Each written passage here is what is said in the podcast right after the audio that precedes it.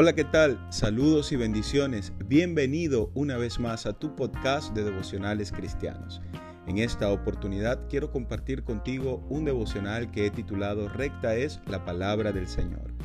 Dice el Salmo 33.4, porque recta es la palabra de Jehová y toda su obra es hecha con fidelidad.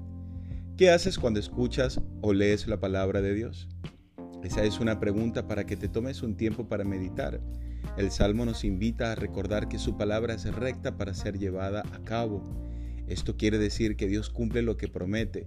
Si crees en sus promesas, las recibirás, ya que Él ha dicho en su misma palabra, si fuéramos infieles, Él permanece fiel.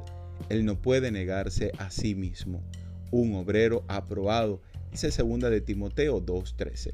Esto no quiere decir que aunque seamos infieles y rebeldes en no cumplir su palabra recta, Él nos va a seguir dando bendiciones.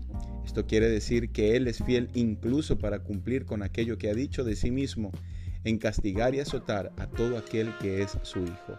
Por eso, en su rectitud temamos a Dios y sigamos disfrutando de sus bondades. Dios cumplirá sus promesas, sea para disciplinarte o recompensarte. Feliz día del Señor, que Dios te bendiga y que tengas un excelente día.